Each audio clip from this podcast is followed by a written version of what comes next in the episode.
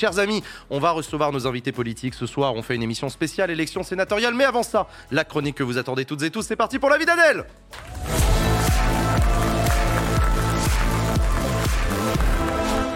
Salut Adèle, comment tu vas? Salut, ça va super bien et vous? Bah ouais, ça va, t'as passé un bon été? Super, super. Bon, on est un petit peu rentré déjà la semaine dernière. Oui, quand même. oui, on est déjà rentré, j'ai déjà posé la question, oui. Ça va toi? Non, Ouais. je suis fatigué, mais vas-y.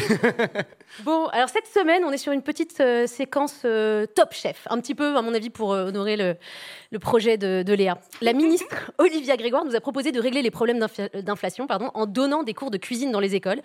Et elle a reçu une des meilleures réponses possibles sur Internet. J'avais envie de vous la partager. Ouais, c'est vrai ça. Parce que finalement, quand tu fais disparaître les emmerdes, il n'y a, plus euh, d'emmerdes. Voilà. Merci euh, Lassana d'été, euh, que je cite. Alors, cuisine toujours de son côté, Sandrine Rousseau s'est attaquée à Fabien Charal. Non, Fabien, tu ne gagneras pas avec un steak Voilà, si vous l'aviez raté. Hum, non, on l'avait Voilà. Et Sandrine, c'est une femme politique courageuse et engagée parce qu'elle joint le geste à la parole. Elle publie sur Instagram des recettes végétariennes. Ah ouais? Ouais, vous allez voir. On, on l'a vu juste avant, mais ça va revenir. Ouais, ça, c'est des photos de son Instagram. Ah mais c'est ouais pas que des conseils culinaires, tu vois, c'est des actes militants pour répondre au harcèlement des gros viandards primaires qui l'ont tagué tout l'été sur des photos de leurs grosses euh, entrecôtes. Alors qu'on sait qu'en vrai, quand tu fais ça, c'est plutôt que tu as une petite merguez. Et, euh, et ils ont envoyé des photos de viande, non, vraiment comme des gros bolos qui envoient des photos de dick pics euh, non sollicitées. Et du coup, œil pour œil, dent pour dent, Sandrine, elle répond avec des recettes VG en créant un hashtag militant, un hashtag engagé, le hashtag barbecue dick. Ah ouais, c'est pas mal. C'est véridique, c'est génial. Pas mal. Alors, mais en revanche, l'OPCOM a fait un flop total. Absolument personne n'a repris le hashtag. T'étais au courant, toi, Léa? Ah oui, oui, je l'ai vu, oui, oui, je l'ai vu, mais je l'ai pas repris. Non. Bah ouais, pas une photo de ratatouille. T'as rien, toi non plus, t'as rien publié? Non. non. Donc elle est littéralement la seule à l'utiliser, la seule, plus un autre compte Instagram qui avait publié ça en 2017. C'est une interprétation plus littérale euh, de, de l'expression avec de la sauce barbecue. Et donc on a fouté le bout hein, pour être sûr de pas être ban. Oui, je te remercie, merci, merci, merci. Mais ça montre bien que l'OP de com de Sandrine était un petit peu confuse. Donc moi je propose quelque chose qui me semble beaucoup plus clair. Euh, voilà, je... le vegan, c'est le vie. Ah. Alors pour ceux qui l'ont pas, le, le vie, c'est l'emoji aubergine du 18e siècle. Ah Ah Je l'ai. Voilà, petit cours euh, de Larousse. Très bien. Speaking of 18e siècle, cette semaine, visite du King Charles, donc le roi, pas le chien. Après. Je suis étonnée que vous riez à celle-là. Oh, si, elle est bien. Après 24 heures en France, on est déjà au bord de la crise diplomatique. Il y a un truc, un truc à pas faire avec le roi d'Angleterre. Le toucher. Et il l'a fait, titre les, les journaux américains. Enfin, voilà, il y a une règle, c'est tripoter la royauté, c'est pas autorisé. C'est simple. Et le protocole interdit de toucher les membres de la famille royale, mais Manu, il a pas pu s'empêcher. quoi. C'est c'est plus fort que lui. Donc là, c'est c'est l'accueil. Donc là, tu sens, ah là, il s'est rendu compte qu'il avait peut-être fait une bourde. Il a envie. Ah, non. Il s'est dit, can't touch this, can't touch this. Non, non. Et il l'a fait. Et ouais, non, Et c'est terrible. fait. Et en fait, il n'est pas le seul à le faire. C'est ça qui est terrible, c'est que vous allez voir, petit mouvement furtif. Hop là. Elle va- eh ouais, du coup- du, coup, il y retourne. Oh là là. Allez. Et là, il y a un Ah monsieur qui leur explique comment on fait pour indiquer le chemin sans toucher, tu vois. C'est quand même, euh, c'est quand même sympa. d'avoir- Et mais il peut pas s'en empêcher. Il peut pas s'en empêcher, c'est plus fort que lui. Mais Chirac avait fait pareil avec Elisabeth II. C'est ah ouais? Il avait présenté ses excuses au sujet de la, à la, à la première ministre parce qu'il avait touché la reine d'Angleterre, ce qui ne se fait jamais. Je crois que Joe Biden euh, l'avait fait également. Enfin, c'est vraiment. euh, La touche Après, Bon, c'est un délire aussi. hein. enfin, j'aime pas Macron, c'est pas la question, mais à sa défense. Mais sur- euh, surtout, là, euh, pour le a coup, eu- euh, pendant les deux jours, il n'a cessé de le toucher. Enfin, je veux dire, ça n'a pas. c'est- Là, c'était la. Mais il y a un vrai truc avec les hommes politiques qui touchent. Oui, non, vraiment, il a un. Moi, je l'ai vécu. je sais Voilà. pas si vous vous souvenez. Je l'ai vécu à plusieurs reprises ici même. Ouais, les hommes politiques. qui qui déjà Ah oui, qu'est-ce que Bah, François Hollande et puis euh, Stanislas Guérini, tu vois, c'était semaine après semaine. C'était drôle parce que je dis à, je dis à Jean, tu me mets pas à côté de l'invité politique, il va me tripoter le bras. Il était au poste de Stanislas Guérini, tu parles, allez, papa. C'est vrai, non, c'est vrai. On pourra faire en sorte que Léa soit assise à côté de Macron quand on le reçoit. Oh bah oui Ça va adorer. Voilà. Malgré cette attitude shocking, la visite s'est poursuivie ce matin avec euh, l'accueil du roi au Sénat. Et voilà, euh, moi je trouve qu'à quelques jours des sénatoriales, c'est pas mal. Ce petit coup de projo sur, euh, sur le Sénat. Je suis flatté d'avoir été invité très, très bien à la. Chambre haute du Parlement français depuis euh, 799. Voilà, alors vraiment, quand on dit que le Sénat c'est un truc poussiéreux, regardez l'excitation. Vous avez vu l'excitation de nos parlementaires On dirait une bande de Jones en train de filmer un concert de K-pop.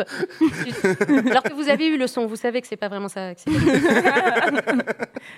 vrai. Et euh, je trouve ça dingue parce que tu sais que l'événement est filmé par les caméras du monde entier. Mais non, ils veulent leurs photos à eux, quoi. C'est pas la carte postale. Et alors d'ailleurs, ils vont lui faire une standing ovation. Euh, Je voudrais vous montrer ce petit moment. Voilà, ils sont tous debout, ils applaudissent. Et je crois qu'on a jamais vu Gérard Larcher aussi joyeux.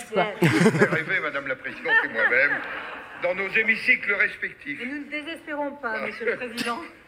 Voilà, Oh, ils veulent mais Oh, le- le- oh, le, beau, le bicamérisme. Oh, voilà. Oh. C'était J'ai eu un petit commentaire sur Twitter en disant que je ne savais pas que le Bataille et Fontaine, pour les anciens, était à la tête du, du Sénat ce matin. Certains ont dit qu'on avait aussi Charlie et Dino. Ouais, Shirley et Dino, ça marche aussi. Ouais, ouais, tu peux. Ah là là. Mais est-ce que vous avez déjà vu l'archi aussi joyeux T'as l'impression que dans sa tête, il hurle genre Vive la monarchie Robespierre en PLS. Alors, speaking of PLS, euh, la moitié des sénateurs sont un peu en stress parce qu'il y a les élections sénatoriales dimanche, vous allez en parler. Mais tout le monde s'en fout. Et heureusement que Jean a une passion, quoi, parce que sinon oui. personne ne serait au courant. Et pourtant, le Sénat, c'est une institution passionnante et qui change de ouf, qui se rajeunit, qui se féminise. Alors, elle change de ouf, mais le problème, c'est que c'est les sénateurs qui veulent pas euh, changer. Quoi. Ils veulent pas quitter le Sénat. Quoi. Ils ont peur de l'extérieur. Mais il faut sortir, les gars, faut prendre l'air. Go touch grass. Il y a une vie en dehors des dorures. Mais ils veulent pas tous partir. D'ailleurs, le doyen du Sénat est en, en campagne. Jean-Marie euh, Wallerenberg, faut savoir le prononcer.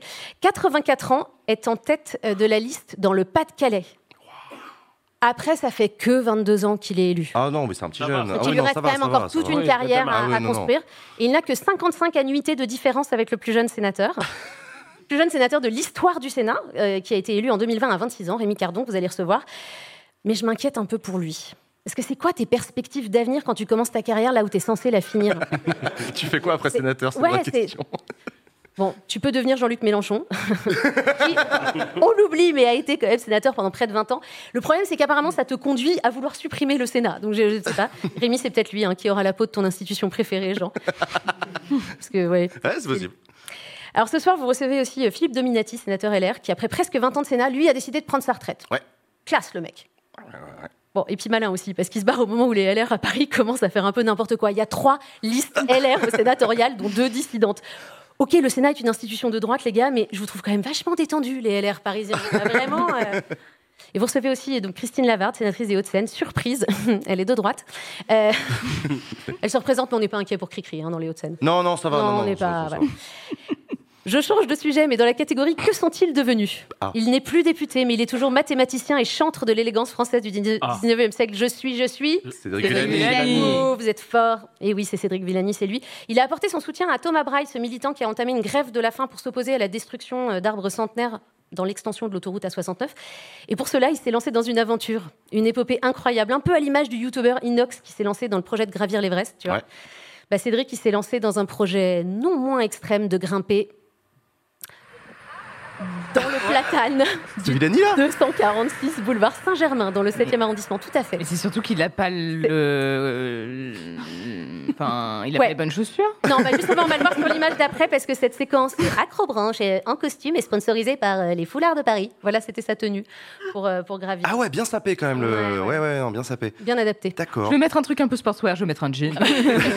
Ouais, c'est ça. Ben voilà, il y a des gens qui voulaient des nouvelles de Cédric Villani, il va bien. Euh, Il va bien il et vous vous, pouvez Il le va- retrouver donc euh, Il dans- va bien, en haut bien d'un arbre. Je sais pas. je- je- bah, je- Bon, il grimpe. Comment ça s'est terminé cette séquence? Après, il a fait une. bah, du coup, il n'a pas pris un café ou déjeuner puisque le mec fait une grève de la faim.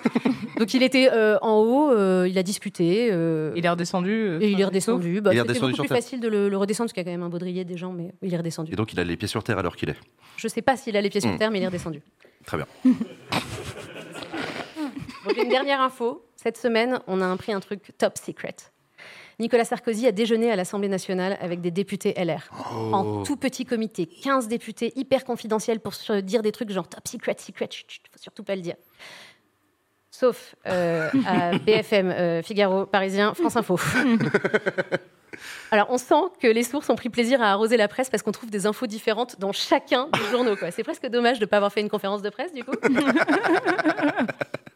En gros, je vous résume le message, c'était Oui. entrer au gouvernement pour forcer Macron à faire une politique de droite parce que c'est pas naturel chez lui. Genre, euh, Nico, let's agree to disagree, euh, il se débrouille plutôt bien à faire des trucs de droite, euh, Macron. Enfin, je veux dire, euh, vrai, des trucs de droite et des trucs de droite-droite euh, aussi, comme dirait Léa. Voilà, mais chut, chut, chut, pas le dire, c'est top secret. Et je m'en vais.